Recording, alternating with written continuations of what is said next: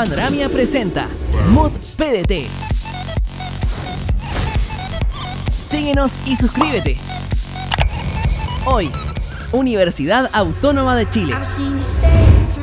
Muchas gracias. Eh, bien, muy buenas tardes a los que están conectados aquí en la plataforma Discord. Eh, esta ya es nuestra tercera semana transmitiendo en vivo eh, actividades de difusión de la Universidad Autónoma de Chile. Mi nombre es Diego Araya, soy ingeniero comercial, egresado desde esta misma casa de estudios. actualmente trabajo en el departamento de admisión y difusión de la misma universidad. Lo que nosotros realizamos como departamento, bueno, son actividades de difusión para dar a conocer nuestra universidad a través de este tipo de actividades que antes las podíamos impartir en la modalidad presencial. Eh, obviamente nos hemos adaptado a las nuevas tecnologías y hoy estamos en esta plataforma Discord que es bastante amigable con, con, con la nueva generación y las nuevas tecnologías. Y bien, vamos a presentar este taller de emprendimiento en base a la metodología Canvas, eh, que es una metodología eh, moderna Em, que en los, años 2000 por Alexander Osterwalder se em, publicó perdón, esta metodología que reúne los nueve puntos más importantes al momento de hacer un emprendimiento. ¿Y por qué nosotros eh, quisimos hacer un taller de emprendimiento si a lo mejor no tiene mucho que ver con la universidad? Bueno, quizás yo pueda representar a la Facultad de Administración y Negocios, que fue la facultad que a mí me formó como ingeniero comercial. Pero bueno, el, objetivo de este taller, la verdad es que es poder orientarlo a usted hacia una independencia ideal. Y me refiero a esto porque cuando yo tenía 16, 17 años, estaba en la enseñanza media, em, a lo mejor había un panorama donde yo tenía una pareja eh, o tenía un panorama que quería salir el fin de semana con mis amigos y no tenía plata. Entonces tenía que recurrir primero a mis papás, si ellos tenían plata me podían dar 5 mil pesos para yo salir el fin de semana. De pronto me la arreglaba hasta inclusive comprar cigarros cuando era, cuando era más chico. Pero eh, después las lucas a lo mejor no alcanzaban y eh, empecé a buscar trabajos que fuesen part-time, que yo pudiese con, eh, convalidar, homologar, con, compatibilizar en realidad con, con mis estudios de enseñanza media. Por tanto, empecé a trabajar de promotor en un supermercado. De hecho, mi primer trabajo fue en una verdulería que ahí trabajaba ordenando cajas de, de fruta y verdura. Pero hay varios trabajos que hoy en día ya no existen. Antes uno podía hacer empaque en un supermercado, por ejemplo. Hoy, gracias también al cambio climático y a las gestiones de los distintos gobiernos, ya no tenemos bolsa en los supermercados. Eh, tampoco hay promotores o, impulsores de venta en, los distintos tipos de comercio, retail, supermercados. Eh, a lo mejor antes uno podía trabajar en anfitrión en un evento, podía trabajar eh, repartiendo volantes, etcétera. Y bueno, hay varios trabajos que ya no existen y yo me puse a pensar cómo lo estarán haciendo los jóvenes de hoy para poder ser independientes, para poder ser solventes y a la vez ser buenos estudiantes. Entonces, como sabemos que no hay muchas alternativas en las que ustedes puedan trabajar, tenemos este taller de emprendimiento para que desde ya eh, los invito a que abran su imaginación y, se abran también a la oportunidad de poder emprender, porque la edad no es una limitancia. En la mañana tuvimos un taller con eh, un colegio de San Bernardo, donde un estudiante de cuarto año medio eh, vendía poleras, polerones y gorros estampados. Era un excelente emprendimiento, le estaba yendo súper bien. Había también fracasado en el primer intento, pero lo había vuelto a intentar y, por fin le estaba yendo bien. Y bueno, el, emprendimiento en realidad, el, concepto de emprender significa eh, comenzar una acción eh, que requiera un trabajo, ¿ya? Y si vinculamos el emprender a la palabra negocio, negocio significa negarse al ocio. Por tanto, tienen que ver más o menos con lo mismo, con, realizar una acción que, bueno, en el caso del negocio me, traiga cierta recompensa, que tiene asignado un valor económico, un valor monetario. Y el emprender, bueno, es dejar de no hacer nada para hacer algo. ¿Okay? Así que vamos a revisar eh, ideas de negocio que ustedes puedan quizá emprender desde casa, eh, buscando la solvencia, la independencia y la estabilidad en el tiempo. Y partimos con el ideal del éxito. Eh, ustedes están en enseñanza media, espero, la mayoría de estar en enseñanza media. Y bueno, si consideramos una carrera que dura 5 años de formación académica, más a lo mejor 2 años de especialización, 7 años los que estudian medicina, etc. Eh, después tienen que entrar al mundo laboral, son 5 años más más o menos para poder afirmarse y optar un, a un mejor puesto. Hablemos de que son 12 años más, ustedes tienen 17, ya digamos que a los 30 años más o menos, ustedes van a alcanzar este ideal del éxito. ¿Y qué es ser exitoso? Bueno, el éxito está ligado a, distintas cosas, a distintas experiencias. A lo mejor uno piensa a los 30 años en recorrer el mundo. Eso puede ser el ideal del éxito para algunos. A lo mejor otros piensan eh, tener una familia y poder a lo mejor em, ser el sostén del hogar. Eh, a lo mejor otros piensan en comprarse una casa, un auto, etc. Hay distintos, distintas cosas o distintas experiencias que componen el ideal del éxito y si bien nos han dicho que el dinero no hace la felicidad, eh, sabemos que el dinero nos permite adquirir ciertos, ciertos bienes, servicios, ciertos productos que nos hacen ser más felices. ¿ya? Y eso también compone el ideal del éxito, la felicidad. Entonces, bueno, tengo dos alternativas. Eh, retrocedo. Tengo dos alternativas para ser exitoso. O bien puedo trabajar de manera dependiente, como lo ha hecho a lo mejor la mayoría de sus padres, de sus abuelos. Eh, ustedes quizás han escuchado historias de personas que han trabajado 20 años, 30 años, 50 años, por ejemplo, en una empresa. Eh, era muy común antes que los abuelos de nosotros trabajaran en, en la empresa y prácticamente lo hacían para toda la vida en lo personal, no es algo que a mí me gustaría hacer, como trabajar siempre en la misma empresa. No, sé si me proyecto 50 años trabajando. Em, otra, otra de las cualidades que tiene el trabajo dependiente es que tengo un sueldo que va a ser fijo, a menos que sea un comisionista, pero sé que puedo contar todos los meses con un dinero seguro. Eh, a lo mejor en el trabajo va a existir algún dress code, algún código de vestuario que yo tenga que seguir, por ejemplo, usar una camisa, un vestido, qué sé yo. Cada vez eso es menos común, pero puede existir también. Entonces al final las cualidades del trabajo dependiente es que a mí me entregan un, digamos que un manual de instrucciones, un manual de términos y condiciones, del cual yo debo em, estar estrechamente em, siguiendo, ¿ya? Y el contraste es el trabajo independiente. Eh, el emprendimiento es uno de, de, estas, fórmulas donde yo puedo establecer mis propios horarios de trabajo, puedo trabajar en base a los objetivos que yo quiera, en el tema que a mí me guste hacer. Eh, puedo incorporar a lo mejor a algún amigo en este negocio, puedo incorporar a mis familiares, etc. Y al final ser mi propio jefe, administrar mi propio tiempo. Entonces tengo estos dos, estos dos caminos y, claro, quizá cuando, cuando estamos en el colegio uno dice, pucha, ¿cómo voy a emprender ahora si soy muy joven, no tengo la experiencia, no tengo el dinero para emprender? Pero para hacerlo no se necesita de mucho, ¿ya? Eh, yo pienso que la mejor edad para emprender es cuando uno es joven. Ojalá antes de los 30 años, porque eh, cuando ya estoy en el mundo laboral y ya decidí optar, o no me quedó otra opción que trabajar en una empresa, Em, después tengo otras responsabilidades, tengo que cumplir un horario laboral desde las 8 de la mañana hasta las 6 de la tarde, tengo que llegar a mi casa y a lo mejor estar con mi familia, atender a mi, a mi, a mi esposa, a mi esposo, estar con mis hijos, o a lo mejor también dedicar cierto, cierto tiempo libre a algún pasatiempo, andar en bicicleta, qué sé yo. Entonces, bueno, depende de ustedes, depende de lo que ustedes quieran hacer, si, si inclusive el emprendimiento no tiene límites para ninguna carrera. Hoy en día los mismos kinesiólogos que antes trabajaban en clínicas, en hospitales, en centros de rehabilitación, hoy pueden hacer una rehabilitación a través de una pantalla. O un nutricionista que hoy también puede dar asesoría online a todas las personas. La tecnología también llegó para quedarse. Por tanto, eh, creo que independiente de la carrera que ustedes escojan, el emprendimiento siempre puede ser una alternativa para ser independientes. ¿ya? Entonces, ¿qué hago? ¿Cómo lo hago? Soy muy joven, no tengo eh, dinero, no tengo los recursos, pero ¿qué es lo que más tengo? Tengo el tiempo. Y a lo mejor puedo invertir un poco de esos recursos, a lo mejor puedo invertir un pequeño capital de, trabajo, que pueden ser 20 mil pesos, 30 mil pesos, 50 mil, depende de lo que ustedes tengan. O quizás no requiere un capital de trabajo para poder iniciar con un negocio. A lo mejor mi emprendimiento puede basarse en un servicio. Si yo sé tocar muy bien la guitarra, puedo ofrecer clases de guitarra y eso no va, no va a tener ningún costo asociado más que el costo del tiempo. Entonces lo que más tenemos hoy, lo que más tienen ustedes hoy es el tiempo eh, y tienen las oportunidades de equivocarse y de aprender y de volver a intentarlo. Cuando soy más viejo, cuando estoy a lo mejor eh, trabajando en una empresa, reuní cierto capital y decidí emprender, justo el día que yo tenía una reunión de negocios, de un negocio del emprendimiento, mi jefe se le ocurrió llamarme por teléfono y me dice, Diego, necesito que nos reunamos inmediatamente para analizar eh, un informe que me enviaste. Entonces, pucha, voy a tener que dejar el emprendimiento al lado porque dependo de este trabajo.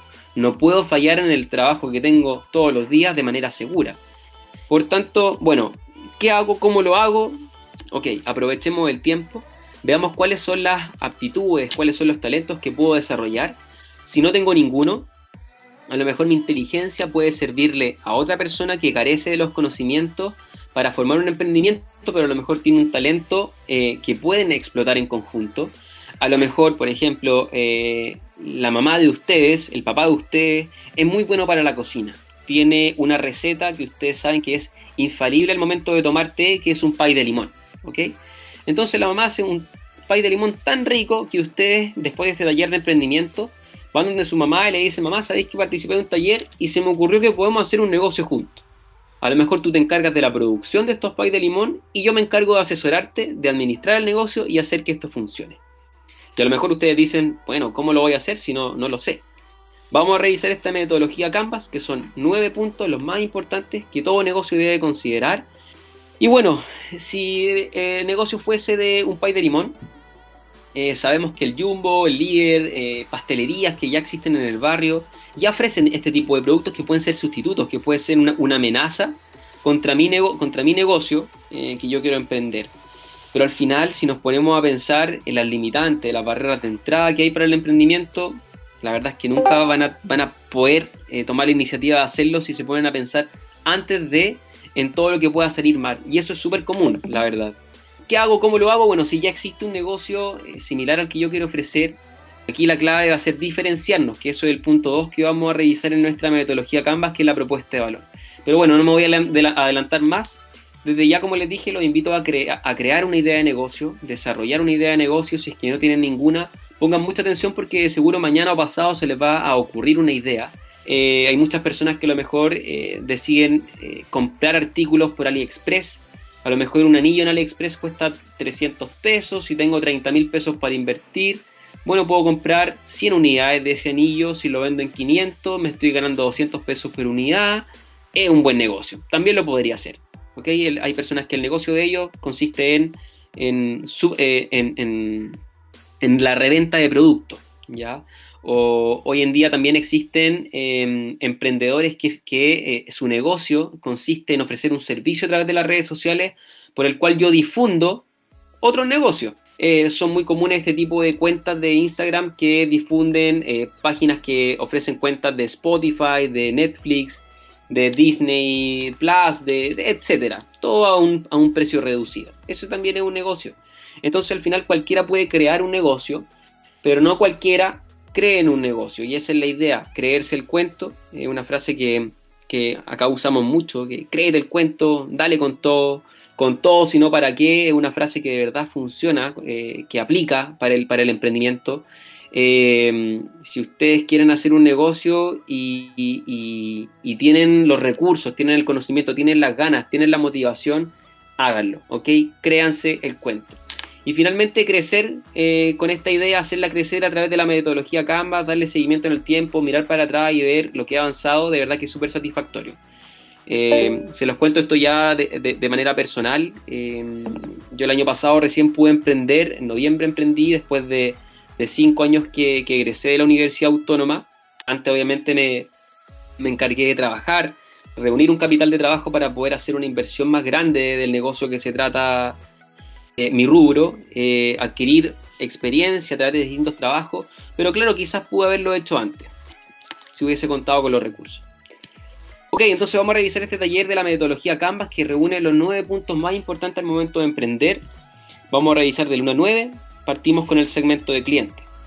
Y el segmento de cliente, bueno, consiste en definir a quién queremos servir, para quién, es, para quién está dirigido nuestro producto o servicio. Aquí, por ejemplo, tenemos un ejemplo de la jardinería. Si yo eh, a través de algún curso eh, online, por ejemplo, que la plataforma Coursera ofrece diversos cursos online, o eh, encontré entre el polvo ahí de la, de la bodega, encontré un libro tremendo de jardinería, o vi diversos tutoriales en YouTube para poder adquirir los conocimientos y poder ofrecer un servicio de jardinería a domicilio, ¿ya? Entonces, ¿cómo se me ocurrió esto a mí? Bueno, transitaba por todos los días por el, por el, pasaje en el cual vivo y me di cuenta que las plantas de la, de la mayoría de las casas estaban muy grandes, frondosos los arbustos, había la, la rosa estaban marchitas porque no la habían podado, entonces a mí se me ocurrió ofrecer un servicio aquí en mi comunidad, en el pasaje, de eh, poda de arbustos, mantención de jardines. ¿Ok? Entonces, bueno, el segmento de clientes, antes de, antes de eh, bueno, yo pensé en el negocio, pero antes de eso, eh, tengo que pensar a quién le puedo ofrecer este tipo de negocio y cómo se lo voy a ofrecer. Entonces eh, hice un estudio, me puse a mirar en las casas y vi que la mayoría de las personas eran eh, ancianitas, sobre los 60 años, sobre los 70 años en promedio, perdón, quienes no podían mantener sus jardines. Por tanto, dije, aquí hay un nicho de mercado. Eso es lo primero, identificar un nicho de mercado significa encontrar un espacio que la industria, que es el, es el conjunto de oferentes de un producto o un servicio, no logra cubrir.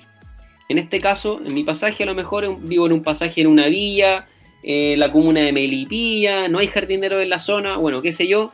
A mí se me ocurrió el emprendimiento del jardín a domicilio. Jardinería a domicilio le puso a mi, a mi, a mi cuento.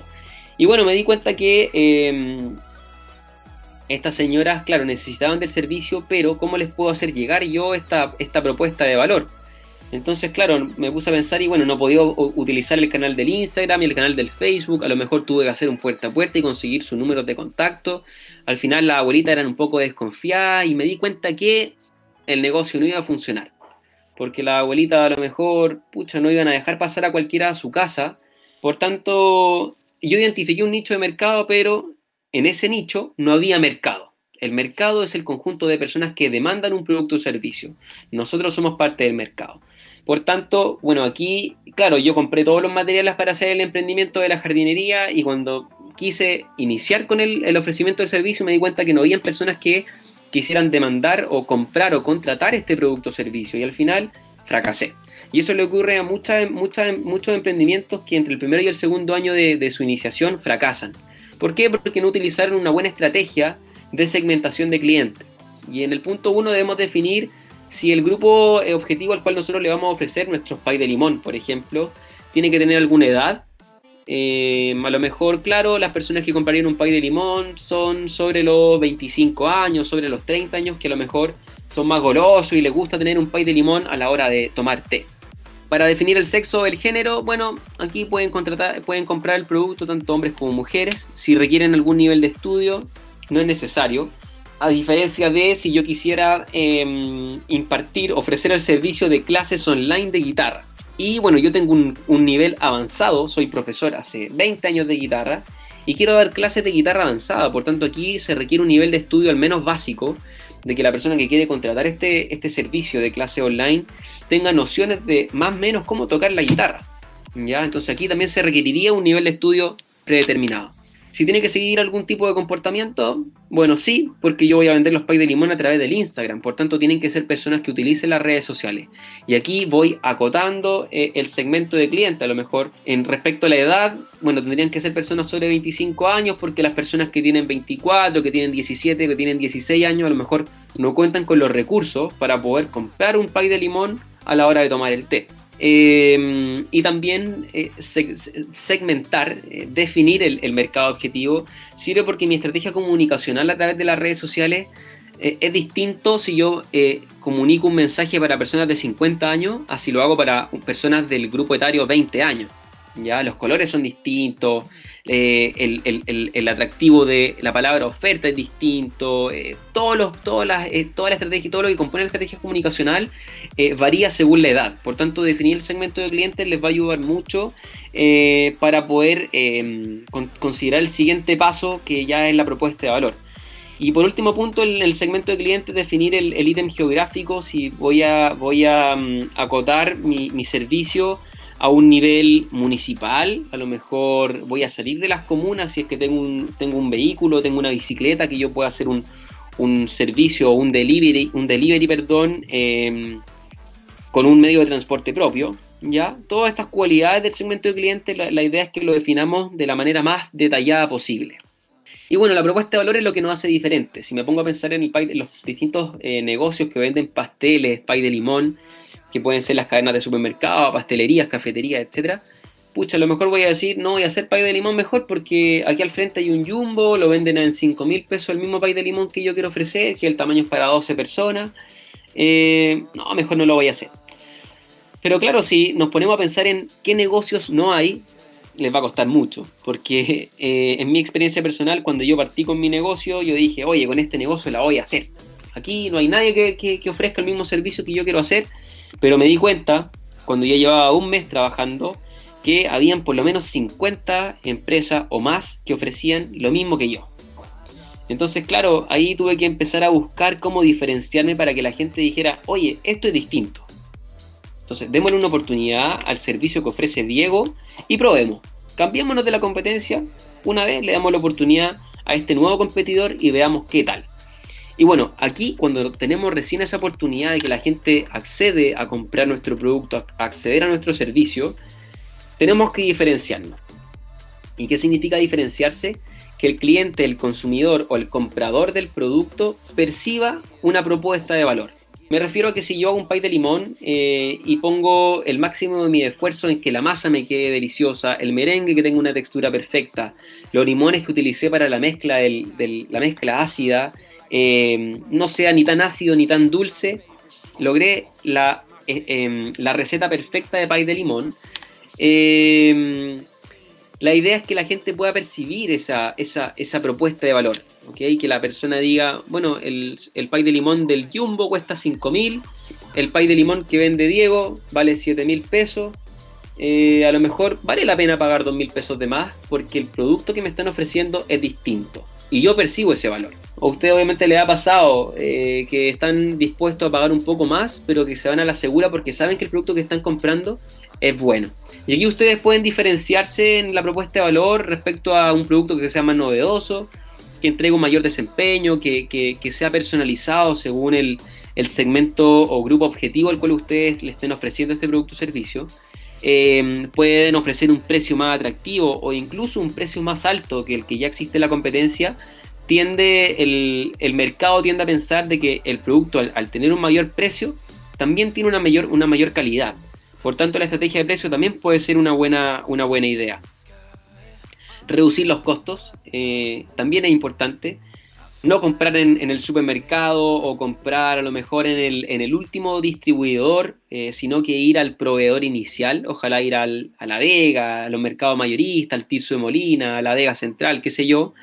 Eh, reducir los riesgos siempre es importante, anticiparse al cambio, prevenir en vez de tomar estrategias preventivas más que reactivas. Y bueno, eh, que los productos también sean accesibles, que estén disponibles al alcance de la mano. Ojalá ofrecer un producto que tenga despacho, porque hoy en día todos somos más exigentes. Ojalá que las cosas nos lleguen a la puerta de la casa. Eh, las personas cada vez están más menos dispuestas a lo mejor a movilizarse para conseguir algún producto. Y hoy en día las tecnologías nos permiten acceder a todo al alcance de un teléfono inteligente. Ya antes imagínense que nuestro papá a lo mejor guardaban el número de algún servicio de radiotaxi en alguna agenda o lo pegaban en algún magneto en el refrigerador. Y hoy en día podemos pedir un, vehículo, un medio de transporte a través de cualquier celular. Tenemos distintas aplicaciones para hacerlo. Eh, lo importante es que el, mundo siempre está eh, actualizándose, cambiando y uno siempre tiene que ir innovando constantemente para renovar su propuesta de valor y siempre diferenciarse. Nunca perder ese foco que es la diferenciación. El tercer punto son los canales de comunicación y distribución. Los canales de comunicación, bueno, se constituyen las herramientas, plataformas, aplicaciones o todos los medios por los cuales yo puedo dar a conocer el producto o servicio que, quiero comunicar. Eh, hoy en día existen las redes sociales, eh, que es la forma yo creo más sencilla, eh, más directa de hacer publicidad. A nosotros mismos quizás cuando estamos navegando en el Instagram nos llegan distintas publicidades de las últimas zapatillas de trail running, por ejemplo, que, sacó la marca Adidas. Y uno dice, oye, ¿cómo saben que me quiero comprar una zapatilla? O nos llegó la, oferta del último iPhone. Oye, pero ¿cómo saben que me gustan a mí los iPhone y que quiero justo renovar mi teléfono celular?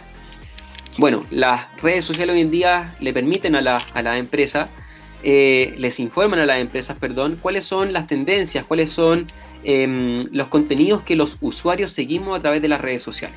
Entonces, en base a estas tendencias, yo puedo dirigir hoy en día una campaña comunicacional. Si quiero dar a conocer mis productos que tienen que ver con los pais de limón y la pastelería, a lo mejor puedo realizar una campaña de pago en Instagram o en Facebook, que son las que yo más conozco, donde puedo em, inscribir o eh, ingresar mi tarjeta de crédito y con solo 500 pesos o con 1000 pesos a lo mejor puedo ya hacer una campaña de eh, comunicación, una campaña de marketing digital a través de las redes sociales. Y ahí el Instagram me va a ofrecer si quiero dirigir esta campaña hombres, mujeres, hombres y mujeres. Si quiero dirigirme a algún segmento etario, que aquí puedo poner hombres y mujeres, mayores de 25, menores de 50. Si tienen que seguir algún tipo de tendencia o comportamiento, y aquí me sale una lista desplegable donde yo puedo poner que le gusten eh, las películas de eh, comida, que le guste la vida saludable, que le guste hacer deporte, que le gusten los productos dulces, etc. Puedo hacer una estrategia de comunicación con todas estas herramientas que ofrecen hoy en día las redes sociales.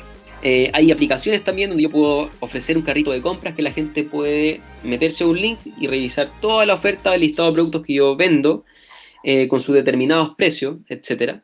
Y bueno, distintas estrategias comunicacionales que puedo ofrecer en base a estas herramientas que hoy en día la tecnología ofrece. Páginas web, publicidad de redes sociales o local comercial.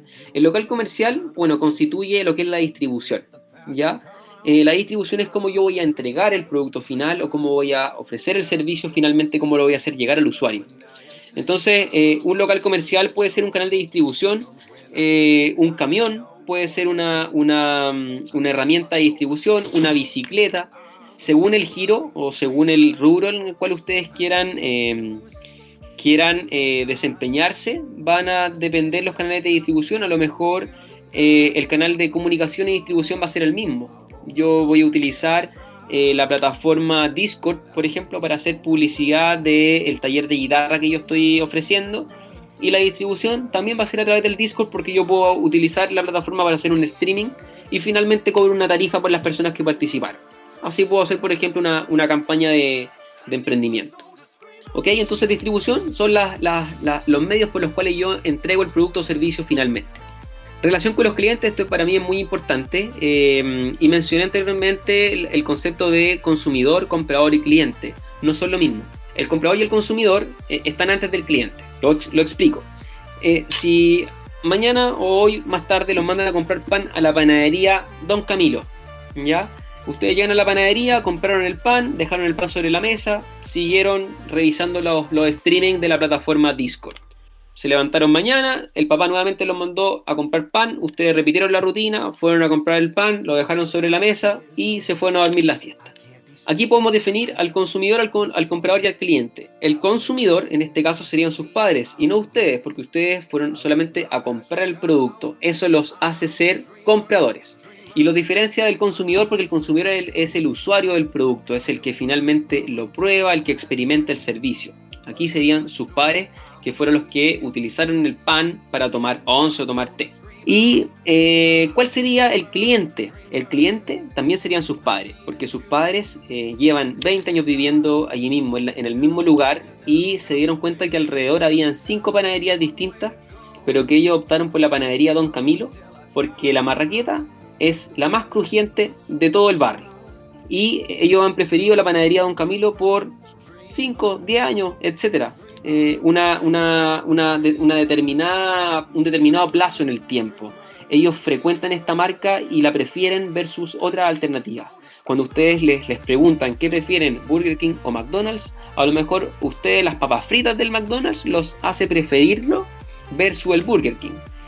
Pero a lo mejor si le preguntamos a otras personas, ellos prefieren el Burger King versus el McDonald's porque consideran que las hamburguesas son más sabrosas. Aquí hay se, distinguen también los atributos diferenciadores de estas marcas. Y la relación con los clientes, bueno, va a depender de, del nivel que ustedes quieran establecer eh, con su segmento de cliente. Eh, puede ser que ustedes solamente quieran vender un producto, si ustedes quieren eh, importar artículos de AliExpress y venderlo, a lo mejor no les va a interesar si a la persona le gustó, no le gustó, cómo le quedó el anillo, le gustó el aro, le gustó el vestido no les va a interesar. Ustedes solamente quieren vender. Y no está mal, ¿ok? Pero eh, si ustedes quieren abrir una tienda de accesorios, ahí lo, más, lo más indicado, lo más em, recomendado es que ustedes establezcan una relación con sus clientes, con sus compradores, perdón. Si les compraron un anillo, ustedes le dicen, oye, sabes que tengo una página, estoy, estoy recién emprendiendo y voy a estar trayendo distintos artículos, accesorios, collares, pulseras, piercing a través de mi Instagram para que me sigas y si te interesa algún producto, me puede hablar por un mensaje directo. Me llegó el, siguiente pedido de, que hice en AliExpress y me di cuenta que em, la persona que me habló hace dos meses quiere comprar un nuevo artículo y recomendó mi página a otra amiga que también le gustó el anillo que yo le había vendido. Entonces, para esta persona que ya frecuentó mi servicio, le gustaron mis productos, ya estoy construyendo un cliente.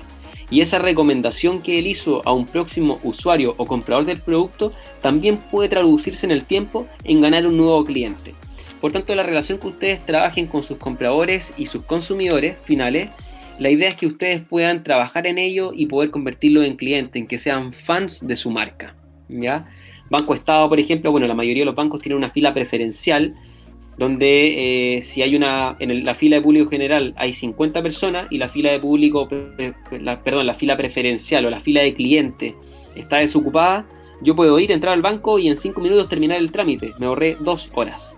Eh, y esta diferenciación, esta, esta estrategia de, de regaloneo, de fidelización que tienen los bancos con, con sus clientes, también constituye una estrategia, ya donde este cliente del banco cuando sale del, banco dice, hoy menos mal que, hace un mes decidí eh, ser cliente de este banco, hablarle al ejecutivo y abrir una cuenta corriente y hoy soy cliente del banco y gracias a eso me ahorro dos horas en la fila de espera. Todas esas estrategias constituyen eh, un trabajo en la relación con los clientes.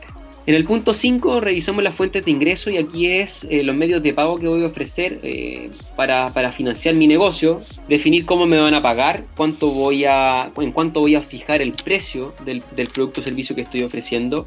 Y aquí tengan mucho cuidado, porque eh, puede que si ustedes quieren hacer pay de limón, a lo mejor pueden utilizar el horno de la casa, pueden utilizar el gas de la casa, pero en dos meses más, cuando tengan muchos, muchos pedidos, se van a dar cuenta que a lo mejor el horno de la casa no les va a dar mucho abasto porque solamente caben dos eh, latas de pay.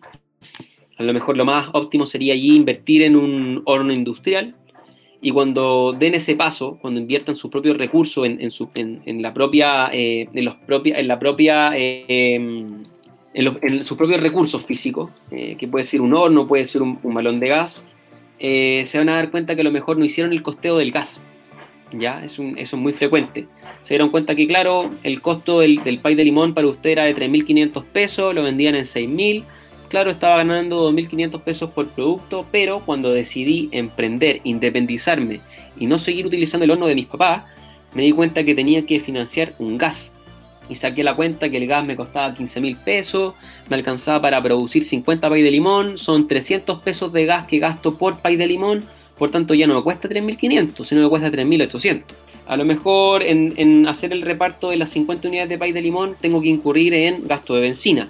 Por tanto, saco el costo de eso, ya son 500 pesos adicionales a lo mejor que el cliente también puede estar dispuesto a, pagar ese servicio de despacho, pero van aumentando el costo, ¿ya? Y si aumentan los costos disminuye el margen de ingreso.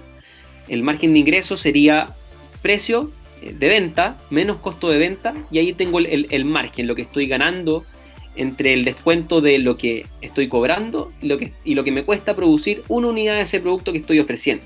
Por tanto, hagan un buen costeo de, sus productos y, la idea es que también puedan ofrecer diversas, diversas eh, eh, em, alternativas de pago. Hoy en día, bueno, está compra, está en esta maquinita, la Sumap, que si ustedes tienen inicio de actividades pueden comprar una máquina por 20 mil pesos Pueden utilizar la aplicación Match, pueden utilizar una transferencia como medio de pago o bueno, optar por el efectivo que también es válido.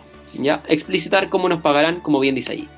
En el punto 6, definir cuáles son los recursos clave que necesito para que mi negocio funcione. Existen recursos físicos, como puede ser un horno, eh, una batidora.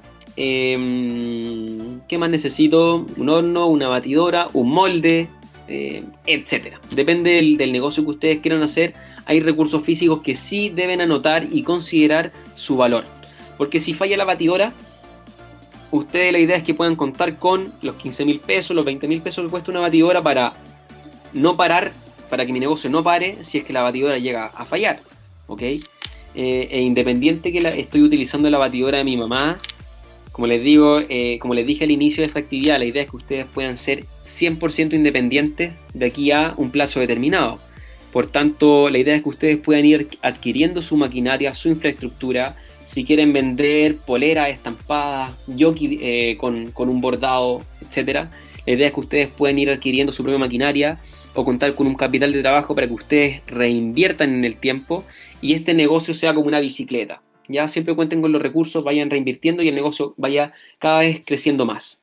Recursos intelectuales si lo necesitan, em, si tienen que patentar su negocio, si tienen que inscribir los derechos de autor o, o sencillamente si quieren, requieren em, de recursos intelectuales como lo son la información, la capacitación, eh, hacer algún curso, eh, para que esto también los diferencie. Ya constantemente estar investigando cuáles son las tendencias del, nicho de mercado al cual yo estoy apuntando. Si a lo mejor se descubrió que em, los huevos de gallina feliz a lo mejor em, son de un sabor más neutro que el, que el, huevo industrial, que tiene a lo mejor un, un, sabor como más de harina de pescado. Esto si yo lo estudié y lo logré comprender y aplicar a mi negocio también me puede diferenciar. ¿ok? Eh, recursos humanos, bueno, si mañana necesitan de un tercero que los ayude para que ustedes puedan em, producir más productos eh, o que este tercero pueda hacer el, despacho de sus productos, eh, también deben definirlo porque a los recursos humanos siempre se, se les asocia un costo, ¿ya? y también valorizar sus horas de trabajo. Porque ocurre que, claro, yo digo, bueno, estuve produciendo tres pies de limón, Hoy tuve solamente tres pies de limón de pedido. Recordemos que estaba ganando 2.500 pesos por, eh, por pay de limón. Eh, y vendí tres en el día. Por tanto, yo digo, bueno, me gané 2.500 por tres, son 7.500 pesos. Eh, bueno, no está mal. Pero resulta que estuve todo el día en eso. Estoy recién partiendo, estuve todo el día haciendo los pies de limón, después los tuve que ir a dejar y me gané 7.500. Entonces al final pucha, no es tan atractivo el negocio, tengo que, tengo que determinar también que eh, el esfuerzo, el esfuerzo de ustedes valga la pena, ¿ya? Valorizar idealmente eh, sus horas hombre, ¿ya? Eh, y bueno, finalmente los recursos financieros, ustedes requieren de algún capital de trabajo, que es dinero en el bolsillo, para poder desembolsar en el caso de alguna emergencia, ¿ya? si requieren todos los meses de comprar, de poder invertir a lo mejor 50 mil pesos, 100 mil pesos en comprar de una vez todos los insumos para la producción mensual, es mejor que estar yendo toda la semana a comprar a la vega los productos, ¿ya? Y para eso tengo que definir un capital, eh, un capital de trabajo, que es el dinero que todos los meses voy a, voy a necesitar para poder, que, para poder hacer que mi negocio funcione. Muy bien, hasta ahí hemos revisado los primeros seis puntos. Espero que, vaya claro y que ustedes puedan ir anotando en sus, trabajos, en, sus cuadernos. Perdón.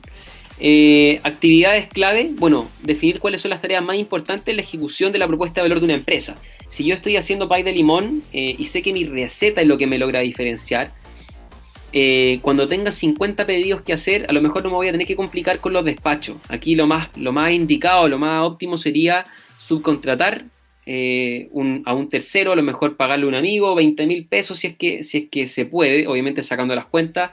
Y si 50 por 2.500, 5 por 2.500 son 125, son 125 mil pesos que estoy ganando. Por tanto, em, si estoy dispuesto a pagar 20 mil para que me despachen los 50 pais de limón, me voy a ganar 105 mil pesos en un día, no estaría nada mal. Y aparte puedo dar trabajo. Eso ocurre con las pymes, ¿ya?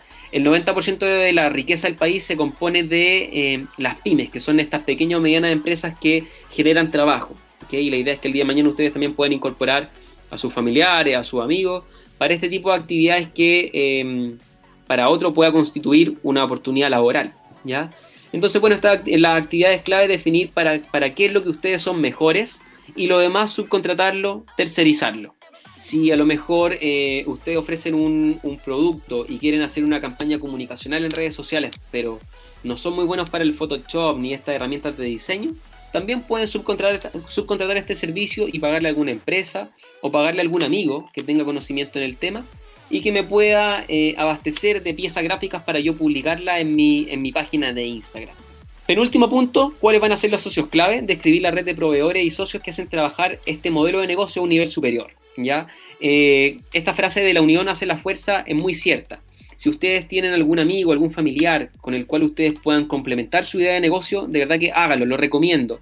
Distribuir el riesgo, de eso se trata. De que las decisiones no pasen 100% por ustedes. Que a lo mejor, claro, ustedes van a ser los jefes de este negocio, pero tener un, a una mano derecha que siempre les esté dando su punto de vista, una perspectiva distinta, siempre es muy recomendable. Y bueno, socios clave, eh, lo que yo recomiendo también es la adquisición de recursos, definir alianzas clave con sus proveedores.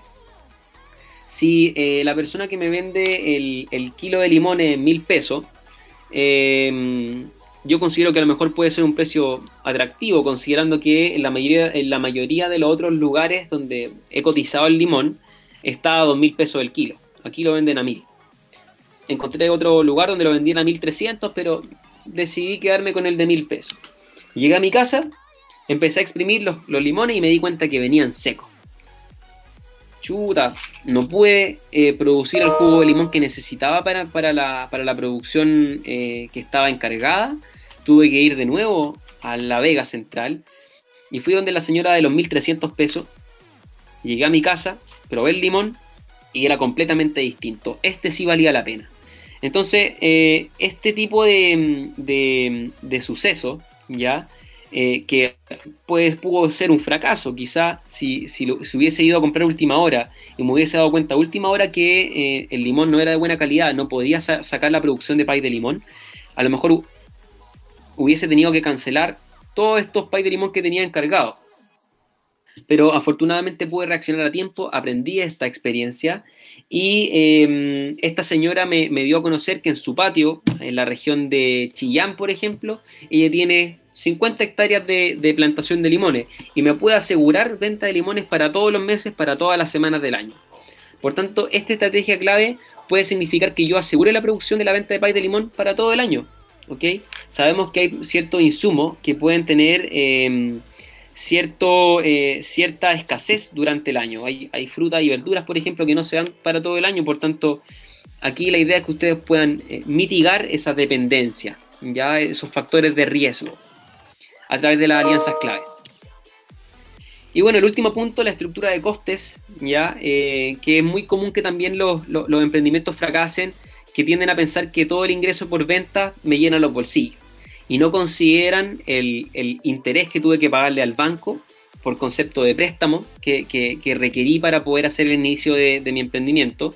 A lo mejor eh, tuve que contratar durante la marcha algún empleado que me ayudara a amasar, por ejemplo, o que me ayudara con la distribución o con el despacho de mis productos. O a lo mejor em, hubo cierta escasez de, de los huevos, por ejemplo, llegó una, llegó una peste, qué sé yo, cualquier factor de riesgo que pueda ocurrir que, haga que, que, cierto costo de los insumos que yo necesito, recuerden que el, alza en el precio de los costos repercute directamente en mi nivel de ingresos. Por tanto, la idea es que ustedes puedan controlar al máximo la fluctuación de los precios de los insumos que ustedes requieran para la producción de su artículo. Entonces, eh, en la estructura de costos, bueno, determinar lo que tengo que pagar por concepto de sueldo, o de contratación de personal. Si tengo que pagar algún arriendo en alguna, en alguna pieza, el arriendo de alguna maquinaria que yo requiera para poder elaborar mis productos, ofrecer mi servicio. Compra de productos, pasajes de locomoción. La idea es que puedan tener contemplado lo máximo de los costos para que el día de mañana, si se dan cuenta que hicieron un mal costeo de los productos, no caigan en, en el error de subir los precios. El subir los precios es la última, el último recurso que existe porque eh, a todos nos ha pasado que cuando compramos por segunda vez el mismo producto y nos dimos cuenta que nos subieron el precio, la gente pierde la confianza. Los, clientes perdemos la confianza y finalmente pensamos que nos quieren engañar, nos están estafando. Oye, ¿por qué me, me subiste el precio si el producto sigue siendo el mismo? Y eso pasó porque esta persona que ofrecía el producto o servicio no hizo un buen costeo, se dio cuenta que existía estacionalidad en los limones, que el precio en enero a lo mejor era de 3 mil pesos y en junio costaba mil pesos. Entonces, cuando hizo recién esta estrategia de negocio, costeó el precio del limón en mil, pero no consideró que el, precio del limón podía fluctuar eh, hasta tres mil pesos. Por tanto, eh, ténganlo en consideración, hagan un buen estudio antes de partir eh, con sus eh, proyectos de emprendimiento. Y bueno, algunas empresas que pensaron en grande, esa es la frase, piensa en grande, Corner Shop, Algramo y Notco son compañías chilenas que hace algunos años atrás decidieron emprender, no eran, no eran conocidas. Corner Shop hoy en día está en Colombia, está en Bolivia y en Perú. Eh, y ofrece el mismo servicio que ofrece aquí en Chile, que básicamente es realizar tus compras desde una aplicación y te lo llevan a la puerta de la casa. Qué más fácil. Algramo, en base a la tendencia, em, de lo que está pasando con el cambio climático, los plásticos que van a parar al mar. Bueno, ellos decidieron ofrecer distintos productos a granel que a mí en lo personal, por ejemplo, me encantan porque si viviese solo, eh, no necesito comprar un kilo de poroto, un kilo de lentejas porque me va a alcanzar para mucho tiempo. A lo mejor yo necesito comprar una determinada cantidad para comer una vez a la semana, una vez al mes, qué sé yo. Entonces ofrecen productos al gramo donde yo puedo ir con mi recipiente, que puede ser un frasco de vidrio, un tupper plástico, y comprar productos al gramo. Y finalmente NotCo, que también en base a la, tendencia de eh, las personas que han dejado de consumir productos cárnicos, ellos ofrecen su alternativa NotCo, que ofrecen mayonesa, leche y distintos otros productos que no tienen origen animal. Otras, otras, otras eh, negocios que ya están consolidados y que son conocidos por todo el mundo, bueno, Facebook, que partió con la simple idea de conectar a las personas a través de, las redes sociales y que hoy en día es una compañía que es dueña de Instagram, de WhatsApp, que son plataformas que todos utilizamos. KFC, que fue una idea de un, de un señor que se le ocurrió vender pollo, eh, pollo crispy. Una idea que uno diría, oye, pero ¿cómo se te ocurre hacer eso? Bueno, él dijo, ¿por qué no? Y su negocio hoy en día, bueno, en, Chile ya no, ya no existe esta cadena, pero en otras partes del mundo es muy popular. Y bueno, finalmente Starbucks Coffee, que no es solamente una cafetería, sino que es un lugar de encuentro donde las personas pueden hablar de negocios, pueden conocerse, pueden hacer juntas eh, y tener una experiencia distinta, probar bebidas que están elaboradas en base a café, que para todos constituye una experiencia más que comprar solo un producto. Y bueno, eh, volviendo a la universidad, que es lo que nos convoca, eh, nosotros vinculamos a los estudiantes de la, de la autónoma con el emprendimiento a través de este club de emprendedores, que es un club eh, desarrollado por, la Facultad de Administración y Negocio, donde participan ingenieros comerciales y estudiantes de auditoría, ingeniería en control de gestión, eh, cuyo objetivo bueno, principal es poder realizar sus primeras eh, intervenciones con, con más de 300 emprendimientos al año, donde quizá ustedes en un futuro van a poder trabajar con eh, don Juan, que tenía un taller de bicicleta hace más de 30 años, pero que cada vez tenía menos clientes. Bueno, ustedes pueden darle alguna estrategia comunicacional para que él tenga su página o para que él tenga alguna, algún canal de difusión donde él pueda reinventar su negocio, ¿ok? En base a la tecnología. Y bueno, los distintos estudiantes de la autónoma también pueden presentar sus proyectos de emprendimiento, eh, independiente de la carrera que ustedes elijan, obviamente que pueden emprender. Y bueno, todos los meses se, desarrolla esta feria eh, donde la universidad dispone de todo, dos mesas y manteles donde ustedes pueden presentar su emprendimiento, eh, sumar seguidores en las redes sociales y aumentar también sus ventas, que es lo que, es la idea de este, de este mm, club de emprendedores que también asesora a, los estudiantes y, hace que sus negocios funcionen a un nivel superior. Ese ha sido nuestro taller de emprendimiento, espero que, a muchos les sirva. Eh, Pueden anotar mi, correo electrónico si que me, quieren enviar alguna consulta de manera más directa o me quieren compartir su experiencia. Mi correo es diego.araya.uautónoma.cl y bueno, en la página uautónoma.cl también van a poder encontrar eh, las 31 carreras que la Autónoma ofrece, que se dividen en 7 facultades. Tenemos 4 sedes, una en Talca, una en Temuco, una en San Miguel y una en Providencia. Y bueno, lo más importante también es que la, Autónoma es una de las pocas universidades privadas que está acreditada y que también está adscrita a la gratuidad. Por tanto, eh, para quienes han pensado quizá en estudiar medicina, pero aún no han investigado cuánto cuesta medicina, la autónoma ofrece la alternativa de estudiarlo de manera gratuita y obviamente al estar acreditada existe un aseguramiento de la calidad que es muy importante. Les agradezco a todos por su tiempo y espero eh, encontrarnos pronto en una próxima actividad a través de esta plataforma o a través de la, de la actividad que coordinamos con los más de 850 colegios que existen en la región metropolitana. Les deseo a todos muy buena tarde y nos vemos pronto. Sigue el Mood PDT en nuestras redes sociales. Dale like y suscríbete. Ah, ¿y ya sabes que quieres estudiar? Ahora también puedes encontrar tu carrera en nuestra comunidad de Discord Panoramia ¿Qué estáis esperando? Únete a Discord Panoramia ahora.